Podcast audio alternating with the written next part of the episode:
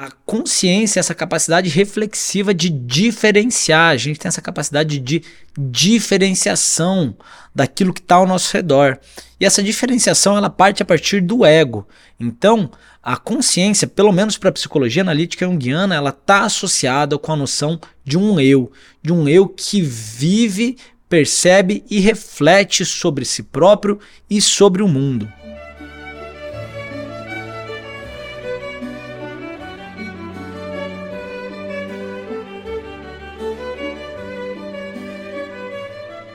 Bem-vindos ao Baldo Cash, o podcast do André Baldo, e aqui nós falamos de filosofia, psicologia e teologia num podcast rico em conteúdo e profundidade para ajudar você a mudar sua mente, conhecer melhor a si próprio e também ao mundo. E hoje nós vamos falar sobre livre-arbítrio e consciência. Bem, se você está ouvindo esse podcast, presume-se que você seja um ser consciente, ou ao menos em parte. Né? Talvez nesse momento você esteja dirigindo o carro, lavando a louça, fazendo um cocôzinho e talvez outras atividades estejam disputando a sua atenção da consciência comigo, com essa bela voz aqui compartilhando com vocês nesse momento, essa bela voz rouca. Mas afinal de contas, por que, que isso importa? Bem, é justamente o desenvolvimento da consciência que nos diferenciou das outras espécies, que fez a gente se destacar. Né? Nós somos Homo sapiens sapiens, o homem que tem consciência da própria consciência. Olha só que negócio doido. E o que, que isso implica? Isso implica que a gente tem liberdade de escolha, coisa que os outros animais, outras espécies não têm, até onde a gente tem conhecimento. Isso é maravilhoso, é muito bom, né? Ser livre, ter consciência, poder fazer escolhas. Mas isso também é uma baita maldição. Uma maldição que começou com Adão e Eva. Mas, André, como é que você está falando isso. Como é que ser livre e consciente pode ser uma coisa ruim? Bem, é justamente sobre isso que a gente vai falar nesse episódio: o desenvolvimento da consciência e os problemas que isso implica e como resolver esse paradoxo. Mas antes, lembra de se inscrever aqui no canal, curtir esse episódio para que as mídias sociais ajudem a levar esse conhecimento para o maior número de pessoas. Façam isso conscientemente. E eu queria começar esse episódio contando uma história, uma das histórias mais antigas das quais a gente tem conhecimento. A história de Adão e Eva. Acredito que você que esteja ouvindo conheça essa história, né? Então, Adão e Eva, né, viviam lá no Éden, tava tudo bem, junto com os outros animaizinhos, não tinham problema, viviam no, estado divino, um estado de graça, de abundância, de fartura, onde nada faltava, até que uma serpentezinha, né, veio lá e falou para Eva, falou para Eva, ó, oh, você precisa provar dessa maçã aqui. Ah, mas Deus falou para a gente não provar, né? Que era a única coisa que a gente não podia fazer. É, mas Ele não quer que você conheça o que Ele também sabe né, quer te privar do conhecimento. E foi lá a serpentinha no ouvido da mulher, e a mulher foi lá no ouvido do homem, e aí, né, a mulher comeu maçã, e o homem comeu maçã, e Deus ficou puto da vida e expulsou todo mundo do Éden, e arrancou as pernas e braços da serpente. E aí a gente tá nesse mundão fudido desde então sofrendo por uma porra. Essa história é muito parecida com uma outra história ainda mais antiga, a história de Prometeu, o pai dos homens na mitologia grega. Né? Prometeu também né, criou os homens a partir do barro. Olha só que coisa interessante, né? A história se repete, o homem também foi criado a partir do barro. E aí Prometeu também roubou uma coisa dos deuses que Zeus tinha falado que ninguém poderia pegar, que era o fogo dos deuses, que representa o conhecimento, a luz, né? E deu para os homens. E aí Zeus ficou putaço, puniu Prometeu, uh, amarrou ele numa pedra, acorrentou ele numa pedra onde todos os dias vinha um corvo devorar o seu fígado e todas as noites o seu fígado se regenerava e na manhã seguinte começava o suplício de novo, num sofrimento eterno. E os homens, né, receberam como punição Pandora com a caixa que continha todos os males. Mais uma vez a figura da mulher trazendo todos os males. Será que esses mitos são misóginos, são é, machistas? A um primeiro, uma primeira vista parece que sim. Mas se você ficar aqui nesse episódio, a gente vai tentar desvendar um pouquinho do que esses mitos querem dizer. Por que, que eles foram punidos? Caramba, eles não fizeram nada. Comeram uma maçã, provaram do conhecimento. Conhecimento é bom. Como é que alguém que pode adquirir conhecimento e consciência, luz, lucidez, pode ser punido. Por que, isso é ruim? Deus não quer que a gente pense? Qual o problema disso? Qual o problema da consciência? Né? E antes vamos tentar definir o que é a consciência, que por si só já é um baita problema, definir o que é consciência. Você, querido ouvinte, como, como você definiria o que é consciência? Né? Conta para mim. Essa é uma pergunta que os diversos campos do saber têm dificuldade de responder. Né? Até o, o prêmio Nobel de Medicina, o Eric Kandel, fala que a consciência é um problema muito mais complicado de entender do que qualquer outra propriedade do cérebro. Mas se a gente for tentar dar uma definição vulgar de consciência, né, seria o sentimento ou conhecimento que permite o ser humano vivenciar, experienciar ou compreender aspectos da totalidade do seu mundo e do mundo exterior. Se a gente for trazer a definição da neurociência, a gente vai encontrar a definição de consciência como um estado de percepção, de atenção seletiva, onde a gente pode escolher aquilo que a gente está prestando atenção. O ser humano tem uma estrutura é, é, cerebral única, né? É, o CCA, o córtex cingulado anterior, que nos permite monitorar a nossa atenção, ou seja, é a atenção sobre a própria atenção. A gente tem uma consciência de si próprios, por isso que nós somos Homo sapiens sapiens, né? A gente tem essa noção de estar presentes. Os animais também estão presentes, obviamente, mas a gente tem essa noção, essa percepção. E aí a gente pode entender a consciência também como uma capacidade eh, de reflexão, uma capacidade reflexiva. Por exemplo, todos os animais vivenciam a noite, mas só o ser humano vivencia a noite e tem a capacidade de refletir sobre a noite, ou seja, virar a sua mente, voltar para o passado, olhar e pensar, ponderar sobre isso. Olha só que negócio doido, cara. Todos os animais podem olhar para a luz das estrelas, mas só o ser humano tem essa capacidade, esse encantamento de olhar para cima e falar: caraca, o que, que é isso? Né? Nossa, mas ontem estava diferente. Ah, contar histórias sobre isso, isso é um negócio muito doido. A gente não faz ideia do quão doido é isso. Então, a, a, consciência, essa capacidade reflexiva de diferenciar, a gente tem essa capacidade de diferenciação daquilo que está ao nosso redor. E essa diferenciação ela parte a partir do ego. Então, a consciência, pelo menos para a psicologia analítica junguiana, ela está associada com a noção de um eu, de um eu que vive, percebe e reflete sobre si próprio e sobre o mundo. E aí, quando uma experiência passa pelo crivo e percepção do eu, do ego, ela deixa de ser inconsciente, ela emerge, né, das profundezas do inconsciente para a superfície da consciência. Então, se a gente for pegar a noção da psicologia analítica, a gente tem o nosso inconsciente, que é muito mais vasto e anterior que a nossa mente é, consciente, e a gente tem a mente consciente, que é tudo aquilo que é processado racionalmente, que é absorvido pelos nossos sentidos e que a gente é, tem a capacidade de processar racionalmente, né?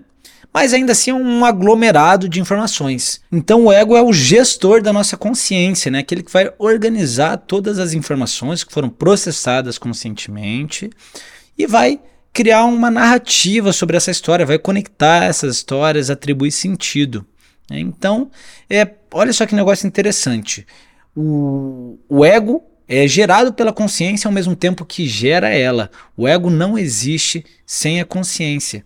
Então, se a consciência surge a partir da noção do eu, a consciência também surge a partir da separatividade, porque a noção de eu, né, seja enquanto corpo, ou seja uma noção é, psicológica, é uma noção de separação daquilo que nos rodeia, uma noção de individualidade.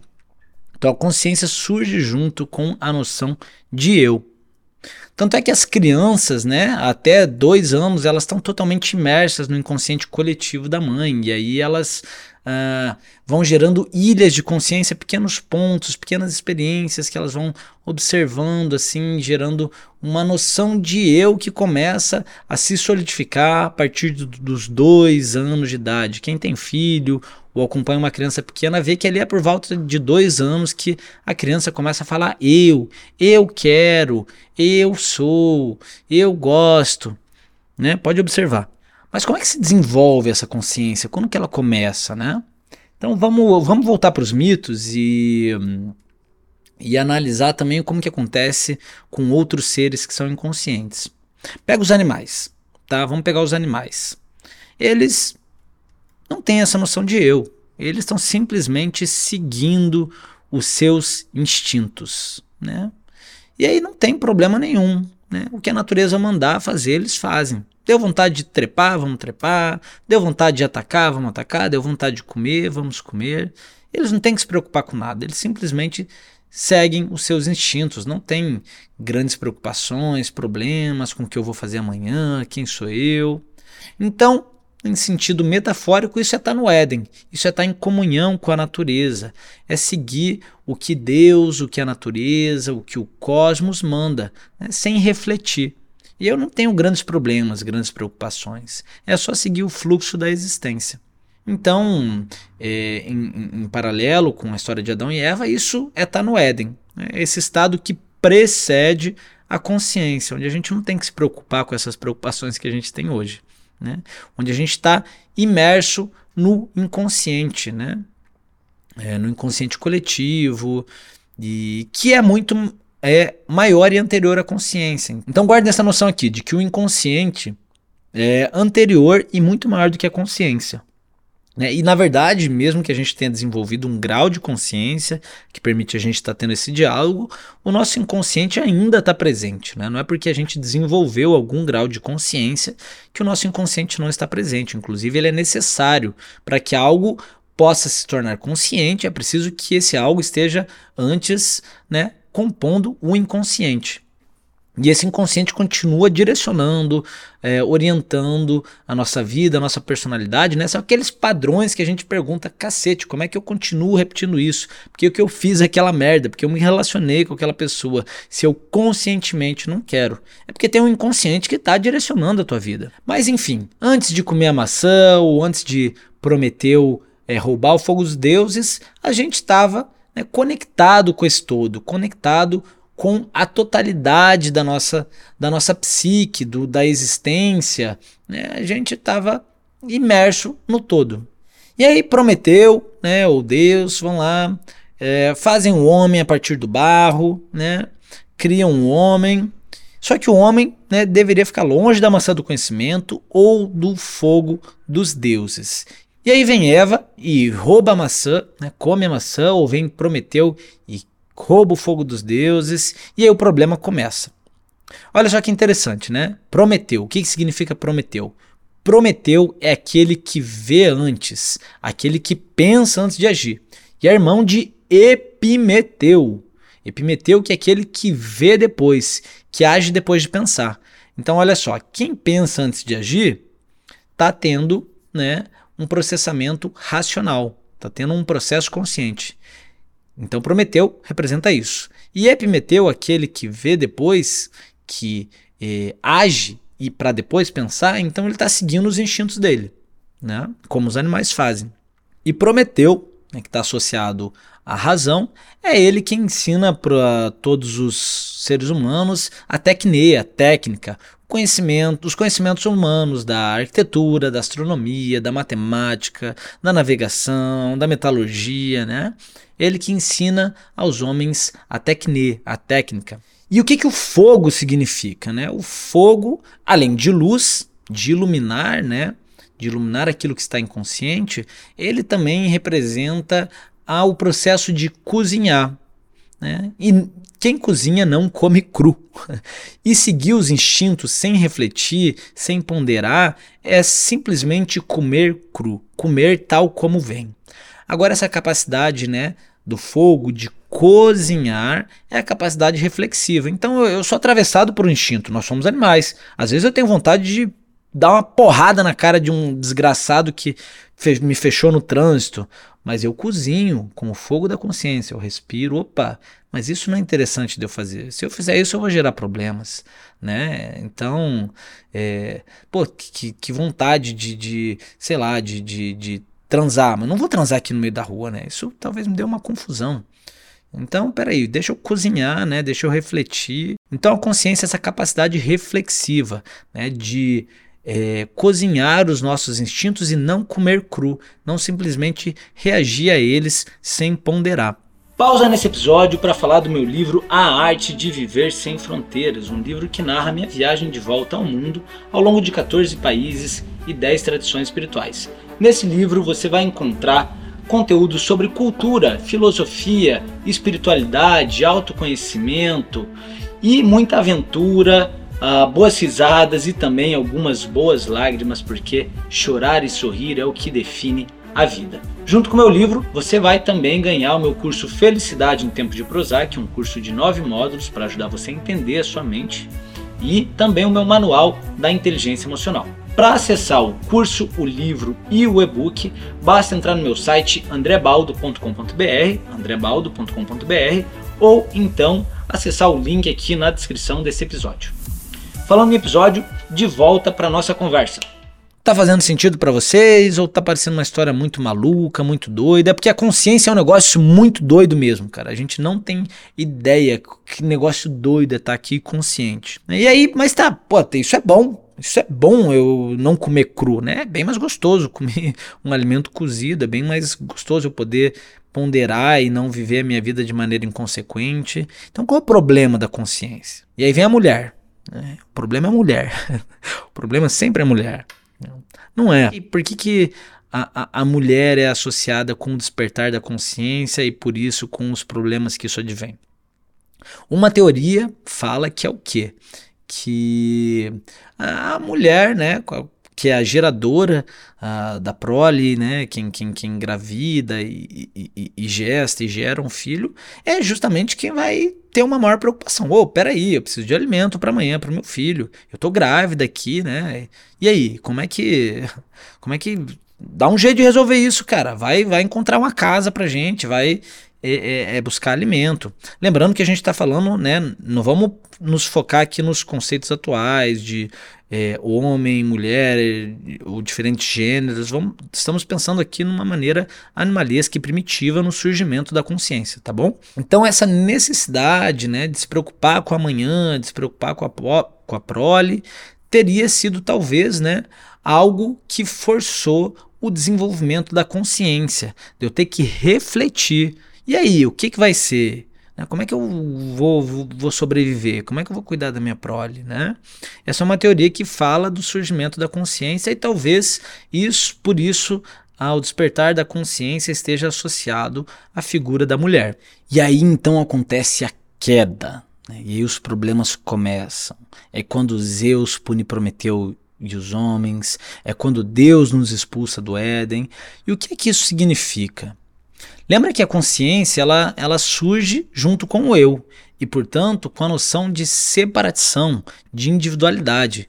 Né? E é horrível, imagina, você está conectado com Deus, você está conectado com o todo, com a vida, com a natureza, está tudo bem, e de repente você, ao junto com a consciência, desenvolver a noção de eu, se percebe sozinho e separado no mundo violento e doido que a gente não entende porra nenhuma do que está acontecendo. Porque a natureza entende, Deus entende, Deus manda a gente fazer o que precisa ser feito e tá tudo bem.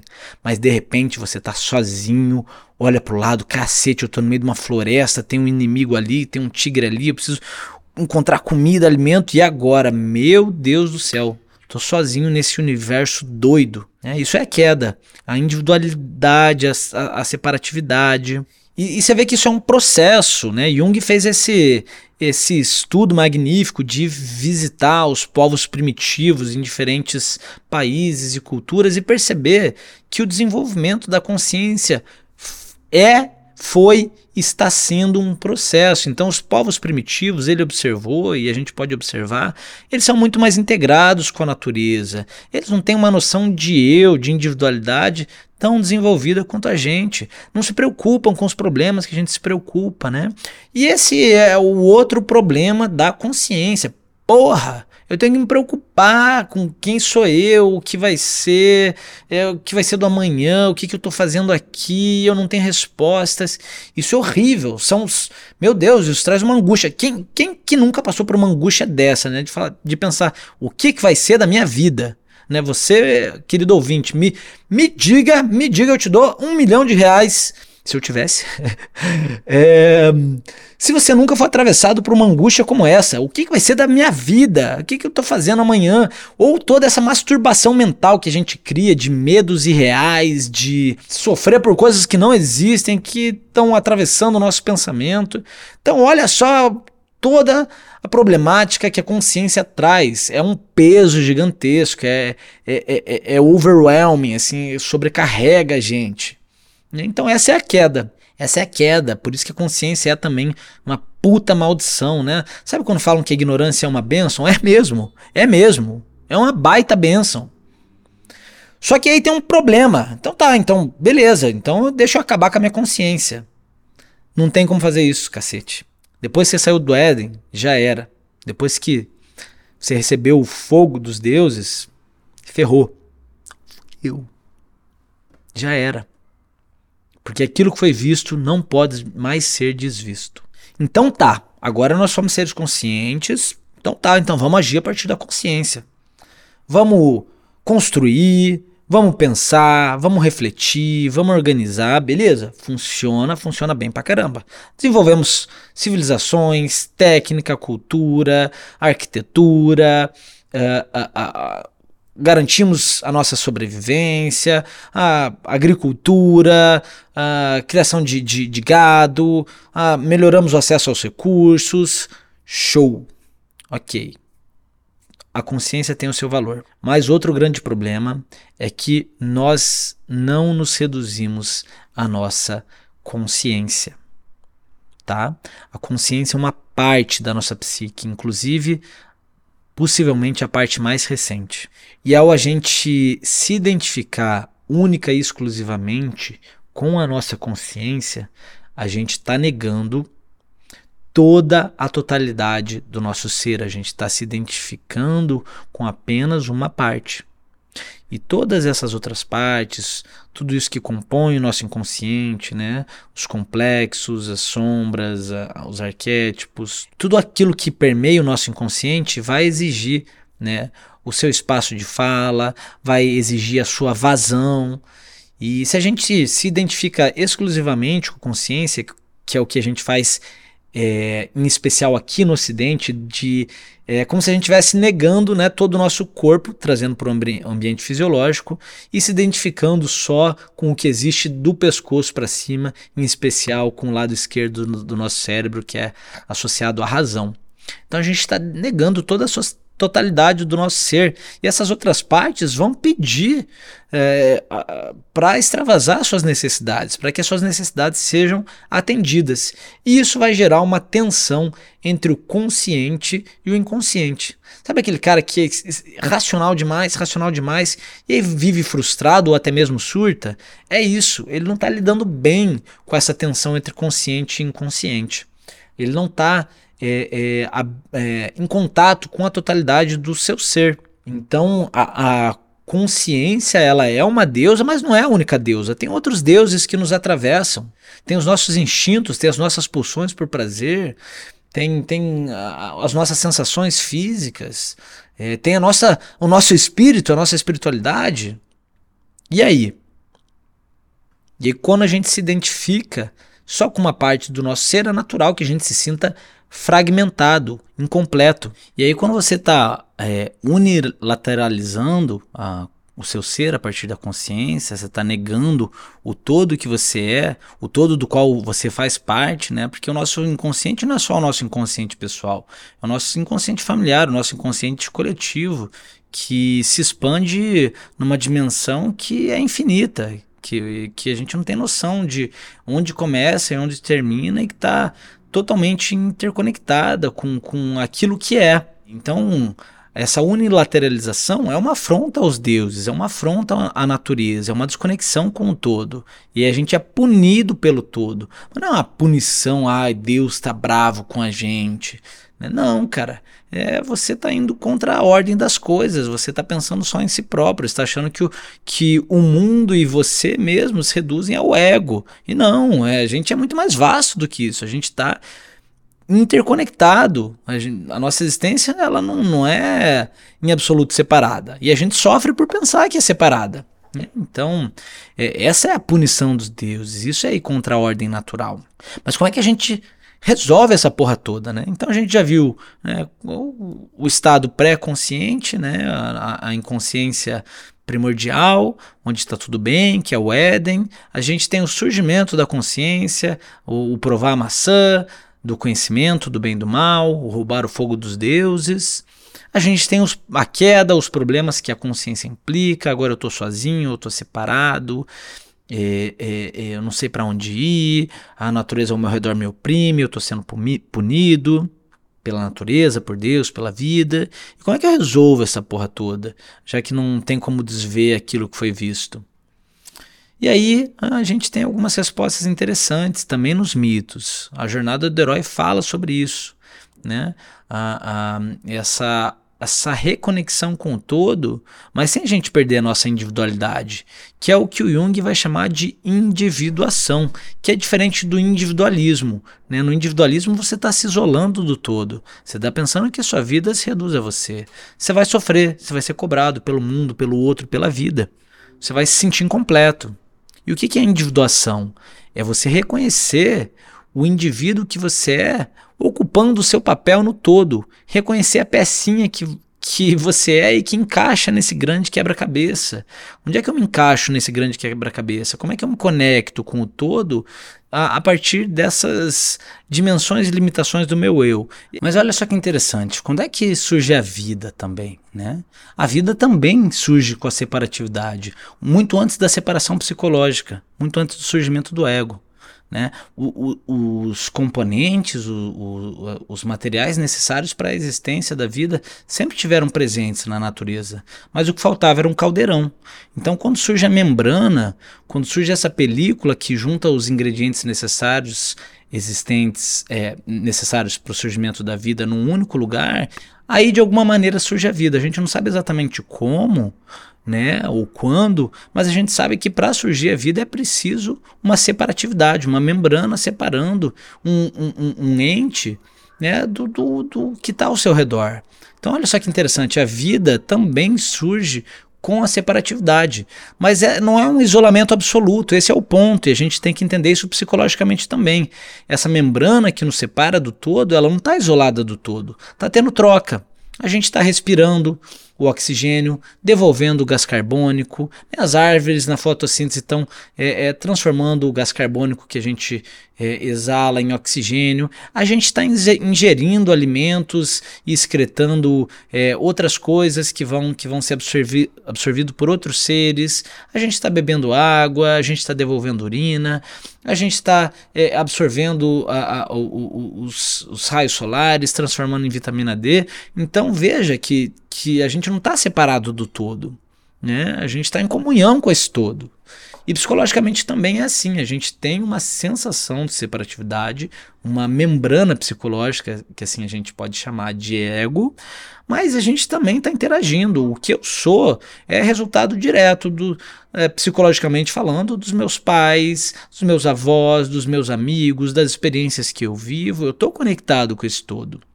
Então, esse é o primeiro ponto, entender que eu não sou só o eu, eu não sou só o ego, eu sou muito mais vasto do que isso. Eu estou conectado com aquilo que está ao meu redor. E se eu estou conectado com aquilo que está ao meu redor, eu devo colaborar para esse todo do qual eu faço parte. Isso é, é, isso é o processo de individuação. Né? Eu, enquanto indivíduo, como é que eu posso colaborar com o todo? Qual é o meu papel perante esse todo? Né? E esse processo de individuação, que é uma ampliação da consciência, né? é uma, uma ampliação em direção ao nosso inconsciente, é muito bem representado pela jornada do herói. Então vamos pegar um, um, um, mito que representa bem isso, que é o mito dos doze trabalhos de Heracles, ou, ou de Hércules, como a gente conhece uh, uh, na cultura vulgar. É o que, cara? Ele tem que passar por 12 anos cumprindo 12 trabalhos é, pra, em favor de algo que é maior do que ele. Né? É, honrando a missão que os deuses impuseram a eles, que ele foi lá buscar no oráculo de Delfos. Então ele passa 12 anos servindo ao todo, servindo algo que é maior do que ele e recebendo ajuda, inclusive, é, dos deuses, recebendo ajuda desse todo. Né? Quando a gente passa a servir o todo, o todo também passa a nos auxiliar. Isso faz parte da, da compreensão uh, da nossa interconectividade com esse todo. E aí, inclusive, é Heracles que vai ser o responsável pela libertação de Prometeu. Né? Então, Prometeu, ao ajudar ela, Heracles nos seus 12 trabalhos, ele é liberado por Hefesto, que é o deus da metalurgia, que é, solta as correntes dele e transforma as correntes num anel. Então, olha só que interessante. A corrente, que é símbolo de prisão, também é símbolo de compromisso, de elo, né? Desse nosso compromisso com os deuses, com o todo, com a natureza, com Deus, com aquilo que é maior do que a gente. E aí Prometeu se liberta. Né? E aí Heracles, ao cumprir os 12 trabalhos, né, ao honrar a, as missões que foram designadas a ele pelo todo e em favor do todo, ele também se livra do seu sofrimento, de seus suplícios e, a, e garante um lugar no Olimpo, na morada dos deuses. E esse é o segredo para se livrar do nosso sofrimento. Esse é o segredo para a gente romper com a prisão, para a gente escapar da queda, para a gente retornar ao Éden. Compreender que nós temos uma ilusão de separatividade, mas que nós estamos interconectados com esse todo. Compreender dentro da nossa limitação como é que eu posso colaborar com esse todo e me conectar com algo que é maior do que eu e servir. Então, olha só que interessante. No final das contas, a moral da história é o que? Liberdade não é liberdade para o ego, isso é prisão. Liberdade genuína é liberdade para servir. Eu sou André Baldo, esse foi mais um podcast. Eu agradeço a você que prestou atenção. É, que compartilhou comigo esse a, a, atenção da sua consciência né, nesses minutos que a gente teve junto. É, lembro que se você quiser também né, provar um pouquinho do fruto do que minha consciência produziu, que você compra o meu livro, A Arte de Viver Sem Fronteiras, está disponível no meu site andrebaldo.com.br e também na bio desse episódio. É, o meu servir hoje está relacionado com o meu livro, por exemplo, com a promover a saúde mental através de cursos e palestras. Se você tem interesse em alguma das minhas palestras, basta entrar em contato comigo. E com atendimentos em psicologia analítica junguiana, também basta entrar em contato. Se você curtiu esse episódio, tem interesse em filosofia, em psicologia e teologia, lembra de se inscrever aqui no Baldocast, se inscrever no Spotify, no canal no YouTube. É, e a gente se encontra no próximo episódio. E se você tem interesse em algum tema específico dentro dessa tríade da psicologia, filosofia e mitologia, comenta aqui né, o que você acha que seria interessante da gente conversar, qual convidado seria interessante a gente trazer. E na semana que vem a gente volta com uma entrevista com um novo convidado. Beleza? Conscientemente, um abraço para vocês.